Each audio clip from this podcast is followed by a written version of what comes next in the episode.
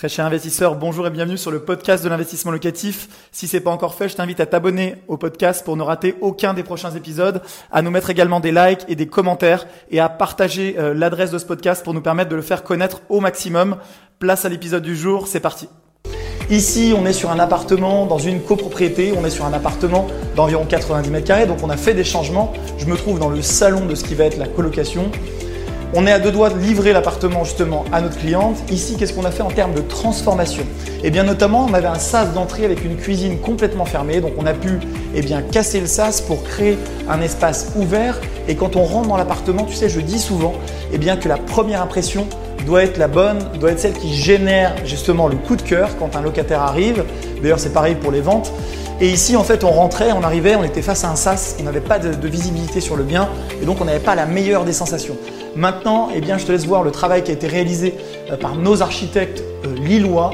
Quand on arrive, on est tout de suite tout ouvert et on a une luminosité juste incroyable et on a la visibilité d'un côté sur cette cuisine que je vais te présenter tout de suite, une cuisine qu'on a ouverte avec une petite aussi cloison de verre, et de l'autre côté sur ce salon baigné de lumière, puisque euh, ici tu t'en rends peut-être compte sur les images, mais c'est très très lumineux. On va passer justement à la cuisine. Donc la cuisine, j'aime beaucoup ce qui a été fait ici. Je ne sais pas si tu peux bah, te faire aussi ton idée. Mais en tout cas, on a voulu justement euh, profiter du fait que la cuisine est absolument baignée de lumière. Hein. c'est traversant, c'est ouvert des deux côtés. Alors dans cette cuisine, ce qui a été fait par nos architectes, c'est euh, profiter de la lumière et en rajouter dans l'effet visuel en prenant à la fois un plan de travail et une crédence avec effet marbre, donc ce n'est pas du marbre mais ça y ressemble, et ici prendre des habillages de cuisine euh, des façades de meubles qui soient de couleur claire. Pourquoi? Eh bien pour justement euh, profiter de cette luminosité et la révéler encore plus. Ici on a voulu faire un habillage bois pour donner du cachet et faire un rappel de ce qui avait été choisi sur la partie parquet. Et donc on se retrouve avec une cuisine bah, voilà, qui est à la fois très bien équipée bah, pour la colocation, les gens auront absolument tout ce qu'il leur faut, avec toujours, et ça c'est un point, j'insiste toujours, prendre des grands frigos avec un vrai réfrigérateur séparé quand on peut bien entendu.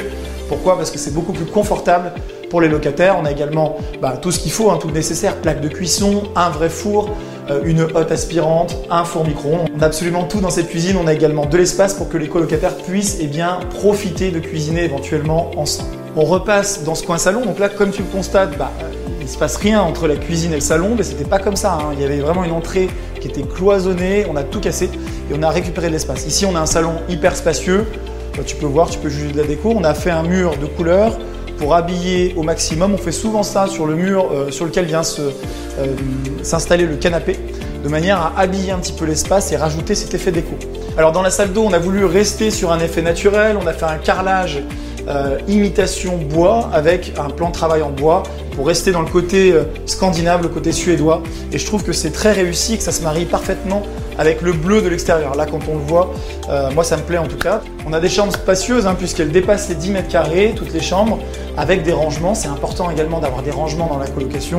Et on le voit, on a à la fois bah, des bureaux, on a donc de vrais espaces privatifs pour que eh bien, les personnes qui vont habiter ici qui seront au nombre de trois, et eh bien, puissent à la fois profiter de l'espace commun, donc un bel espace commun baigné de lumière, mais également eh bien, avoir euh, des chambres privatives. Euh, ces chambres privatives, on met toujours des lits doubles. Alors parfois on me demande, on dit Manuel, mais est-ce qu'il faut mettre des lits simples, des lits en 120, des lits en 140 Mon conseil, euh, c'est que les lits aujourd'hui, les gens, les jeunes, les moins jeunes aussi, mais les jeunes également veulent dormir dans des lits relativement spacieux. à l'époque, à l'époque de mes parents, quand on faisait la location, eh bien on mettait un petit lit en 90, ça suffisait, on se disait bah, ça suffira bien aux locataires.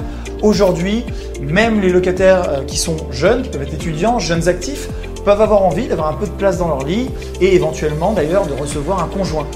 Euh, donc voilà, donc il faut y penser et euh, qui peut le plus peut le moins. Moi je conseille toujours quand on a la place de mettre un lit en 140 et ça sera toujours plus agréable pour le confort de vos locataires plus on chouchoute les locataires, déjà, bah, plus on, se fait plaisir en tant que bailleur. Hein. Moi, c'est euh, vraiment mon idée, c'est de me dire, bah, je suis heureux d'avoir des locataires qui, euh, disent, le logement est super, et quand ils rentrent, ils ont le coup de cœur, ils sont bien installés, ils ont de l'équipement, et également, on le sait, hein, d'une manière aussi intéressée, puisque c'est aussi du business, hein, l'investissement locatif, eh c'est de savoir que son locataire va rester plus longtemps parce qu'il a une chambre agréable, parce qu'il y a plus de confort que dans une autre colocation, parce qu'il a de l'espace dans sa chambre, dans son lit, euh, voilà, dans les parties communes.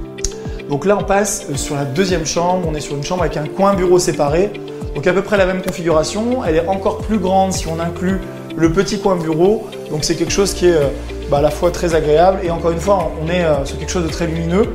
On le voit ici avec des grandes fenêtres. On a tout changé et on se retrouve sur des fenêtres en PVC double vitrage, donc quelque chose qui est à la fois isolant thermique et phonique. On n'entend d'ailleurs absolument pas la route qui est derrière. Donc ça me semble, très bien. On va passer à la troisième chambre. À noter que euh, un petit point de détail, juste ici, on a le toilette séparé. Quand on est de toute façon dans une vie où on a plusieurs personnes qui vivent dans le logement, c'est toujours plus agréable d'avoir un toilette séparé plutôt qu'un toilette dans la salle d'eau. Pourquoi?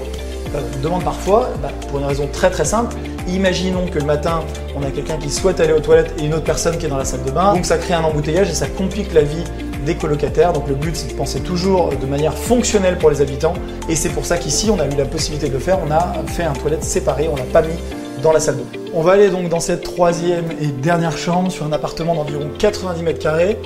Voilà, c'est une chambre euh, d'une surface également agréable. Elle est sur jardin celle-ci, donc comme vous le voyez, eh bien, on est sur jardin au calme et on a à la fois eh du rangement, un petit bureau et également un lit double en 140. Donc on est sur un projet d'environ 90 mètres carrés qui a été acheté pour un prix d'environ 160 000 euros. Donc à ça, il faut rajouter les frais de notaire, les travaux de rénovation, l'ameublement, nos honoraires investissement locatif. Et donc on a fini sur un budget d'environ 240 000 euros avec un rendement d'environ 8% pour ce projet, donc euh, clé en main, honoraires investissement locatif inclus, frais de notaire inclus, donc 8% en calculant tous les coûts du projet pour le projet qui a été réalisé par ce client investisseur. Alors c'est une cliente qui nous a fait confiance sur plusieurs projets, donc un grand merci à vous. Et eh bien si vous regardez cette vidéo, un grand merci d'avoir suivi cet épisode jusqu'au bout. Je te donne rendez-vous pour un prochain épisode. Si c'est pas le cas, abonne-toi au podcast, partage-le, mets-moi un like. Et tu peux également retrouver plus de conseils sur YouTube avec plus de 300 vidéos de conseils gratuites. En ce moment, une vidéo par jour. Rejoins-nous là-bas aussi et à très bientôt. Ciao